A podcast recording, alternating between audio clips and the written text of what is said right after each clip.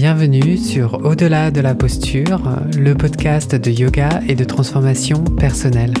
Je suis Jean Itier, enseignant de yoga et coach de vie et je vous propose toutes les deux semaines des outils concrets pour approfondir votre connaissance de votre monde intérieur et ainsi gagner en confiance, surmonter vos peurs et vivre la vie qui vous ressemble vraiment. Dans l'épisode d'aujourd'hui, je vais vous parler du deuxième niyama. Donc si vous vous rappelez, les niyamas sont des règles personnelles à suivre sur le chemin du yoga. Donc ce deuxième niyama, c'est santosha. Et santosha, c'est un mot de sanskrit qu'on peut écrire de la manière suivante, S-A-N-T-O-S-H-A. Et ça veut dire contentement. Selon la définition du Larousse, le contentement, c'est le sentiment de quelqu'un qui ne désire rien de plus. C'est une satisfaction euh, vive et durable. C'est un plaisir, c'est une joie. Donc en yoga, c'est un peu plus que ça. C'est un contentement qui vient de l'intérieur et à partir duquel nous pouvons faire naître une béatitude en nous. Donc avec ces quelques définitions, euh, nous pouvons en déduire que si nous n'arrivons pas à cultiver le contentement dans notre vie, c'est parce que nous ne sommes pas satisfaits. Nous passons notre temps à désirer des choses matérielles, à désirer plus d'argent, plus de succès, plus d'accomplissement, plus de reconnaissance, de meilleures relations de couple, familiales ou professionnelles. Pensons que si nous changeons de travail, euh, de relations de couple ou de lieu de vie, nous serons enfin satisfaits, enfin heureux. C'est euh, ce que j'appelle le syndrome du conte de fées. Le protagoniste qui surmonte des obstacles euh, ou des difficultés sur son chemin et qui a enfin tout ce dont il ou elle peut rêver. C'est le ils eurent beaucoup d'enfants et ils vécurent heureux. Si vous êtes marié ou si vous êtes en couple et que vous avez des enfants, je pense que votre compte de fait personnel ne s'arrête pas là et qu'il n'y a pas que du bonheur dans votre vie. Vous allez peut-être me dire qu'en fait, depuis la naissance de, votre petit dernier, vous ne dormez plus la nuit et euh, vous êtes éreinté. Si vous avez eu des enfants euh, il y a quelque temps, vous connaissez très bien cette situation car vous êtes passé par là. Vous allez me dire que vivre en couple, ce n'est pas facile, et j'imagine que ça, c'est un euphémisme. Si vous avez emménagé dans une nouvelle maison, vous vous mettez une nouvelle pression financière euh, que vous n'aviez pas avant. Elle demande beaucoup plus d'entretien et entre les enfants, votre travail et votre couple, vous n'avez plus le temps de rien. Si vous avez obtenu un nouveau travail ou une promotion, vous avez de nouvelles responsabilités et bien que vous ayez célébré cet accomplissement, vous êtes maintenant stressé et submergé. Donc, d'après le conte de fées, tout est bien qui finit bien, mais nous savons pertinemment que la réalité est tout autre. Le problème réside dans le fait que nous voulons vraiment y croire. Nous espérons qu'un changement extérieur vienne nous délivrer de notre souffrance actuelle, tel un cavalier sur son cheval blanc. Nous passons donc notre temps à penser que nous n'avons pas assez et que nous ne sommes pas assez. Nous oublions complètement que le bonheur vient de l'intérieur et qu'il nous est accessible ici et maintenant. Nous évitons le moment présent à tout prix et en conséquence, nous n'avons pas accès à la joie intérieure qui est déjà présente en nous. Le problème se situe au niveau de notre ego qui comme vous le savez si vous avez écouté l'épisode 3 de ce podcast intitulé L'ego, représente nos pensées et nos émotions. Notre mental passe son temps à voyager dans le passé et dans le futur à travers les pensées et crée des émotions dans le moment présent. Et ces émotions, si elles sont négatives, nous les évitons à tout prix. Nous allons les éviter ou résister. Comme le dit si merveilleusement bien Eckhart Tolle, le passé nous donne une identité et le futur contient la promesse du salut. Si on se penche un petit peu sur la notion du temps, on se rend rapidement compte du fait qu'il n'existe pas, car c'est un concept créé par notre mental. Il n'y a donc que ce moment qui existe ici et maintenant. Le passé n'existe pas, c'est simplement une accumulation de moments présents.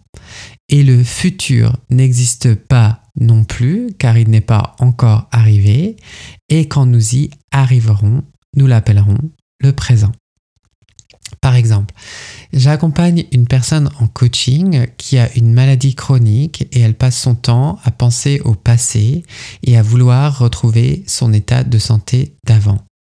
Elle se dit que par le passé, elle pouvait monter des escaliers et ne pas être essoufflée. Elle pouvait réserver des vacances sur un coup de tête et partir le lendemain sans avoir à planifier en fonction de ses besoins physiques. Son mental est dans le passé et cela la rend triste dans le moment présent. Elle pleure beaucoup et elle a envie que ça s'arrête, alors elle trouve des stratégies d'évitement comme le rangement, la nourriture, écouter de la musique ou encore regarder la télé. Donc, plutôt que d'accepter ce qu'elle ne peut pas changer, elle essaye de s'en échapper et ajoute de la souffrance émotionnelle à sa souffrance physique. Qui plus est, le mari d'une de ses collègues de travail est soudainement décédé la semaine dernière. Et elle s'est automatiquement mise à penser au peu de temps qu'il lui reste à vivre, et cela a bien évidemment généré beaucoup d'anxiété en elle. Une fois de plus, comme elle trouve cette expérience déplaisante, elle cherche à y résister ou à l'éviter avec ses stratégies habituelles. Elle finit par ne rien accomplir car elle n'est pas présente à elle-même. Elle reste coincée dans ce voyage temporel entre le passé et le futur et elle se demande pourquoi le temps passe si vite sans qu'elle s'en rende compte. Notre ego est simplement un instrument qui est capable de tirer des leçons du passé et de se projeter dans l'avenir pour planifier. Le problème survient quand nous nous identifions à cela et que nous croyons fermement l'histoire qu'il nous raconte. Les pensées ne sont que des suggestions, ce ne sont pas des vérités, et vous n'êtes pas vos pensées. Je répète, les pensées ne sont que des suggestions, ce ne sont pas des vérités, vous n'êtes pas vos pensées. Si vous prenez vraiment conscience de cela, vous réaliserez que tout va bien et qu'il n'y a jamais aucun problème à part ceux que l'ego invente. Alors, j'entends déjà certains d'entre vous me dire c'est bien joli tout ça, mais on n'est pas au pays des bisounours. Qu'en est-il lorsque il se passe quelque chose de terrible comme la mort d'un proche? Pour répondre à cette question, je vous renverrai au concept de la mort, c'est-à-dire ce que vous en pensez.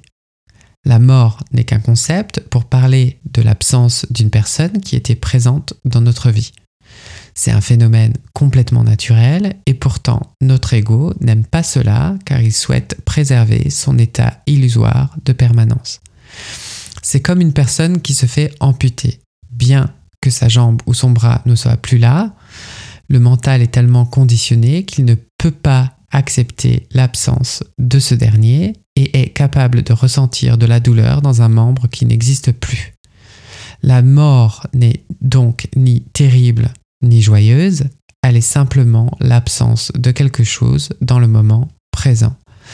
Si nous ne sommes pas prêts à accepter cela au sujet de la mort, nous allons stagner, nous plaindre, nous positionner en victime et nous fermer complètement au changement et nous sommes donc voués à souffrir. Donc la difficulté n'est pas la mort en elle-même ou des circonstances de vie, mais la difficulté c'est d'accepter que l'obstacle principal c'est nous-mêmes. Mais alors du coup, si euh, on baigne dans le contentement et qu'on est satisfait en dépit de nos circonstances, vous allez peut-être me demander pourquoi entreprendre quoi que ce soit. La réponse est simple, pour ne pas tomber dans le piège de l'ego, et se relier à la vie qui nous traverse. Nous pouvons tout à fait nous donner des objectifs de vie sans nous attacher aux résultats, car ce qui compte, ce n'est pas tant nos accomplissements, mais notre évolution sur le chemin, c'est-à-dire la personne que nous devenons. Nous allons utiliser la capacité de notre mental à se projeter dans l'avenir pour évoluer ici et maintenant. La vie qui nous traverse est en constante évolution, en transformation. C'est un processus de mort et de renaissance constant. Nous donner des objectifs nous force donc à mourir à qui nous sommes maintenant pour créer une nouvelle identité de l'intérieur, sans nous attacher à cette nouvelle identité car elle devra elle-même mourir dans le futur. Le paradoxe dans tout cela, c'est que nous allons utiliser notre mental, donc notre ego, pour y arriver. Car comme je vous l'ai expliqué, ce n'est qu'un outil. Un très bon moyen de se relier à la vie peut être atteint par la pratique du pranayama, car le prana est notre énergie de vie. Comme le disent si joliment Ranju et David dans leur livre Incarner les Yoga Sutras, le prana est à la vie ce que la lumière est au soleil. On ne fait donc pas du pranayama pour aller mieux, mais pour se relier à la vie qui nous traverse. Et de cette pratique naît une béatitude qui est là, qui a toujours été là, et qui nous est accessible à tout moment. Laisser la vie qui est en nous s'exprimer dans toute sa beauté nous permet de créer un monde dans lequel la souffrance n'a plus de place. Je vous remercie pour votre écoute et je vous dis à dans deux semaines. Si vous aimez ce podcast, je pense que vous allez aimer mon programme de coaching où je vous donne les clés pour vous libérer du poids des émotions négatives telles que l'anxiété et le doute afin de vivre la vie qui vous ressemble vraiment. Vous retrouverez toutes les informations sur mon site yogatherapie.fr. Pour ne manquer aucun épisode, abonnez-vous à la plateforme de votre choix, n'hésitez pas à laisser un avis et à le partager. Inscrivez-vous sur yogatherapie.fr pour recevoir par email des méditations et des pratiques guidées gratuitement. Yoga c'est en un mot et au pluriel.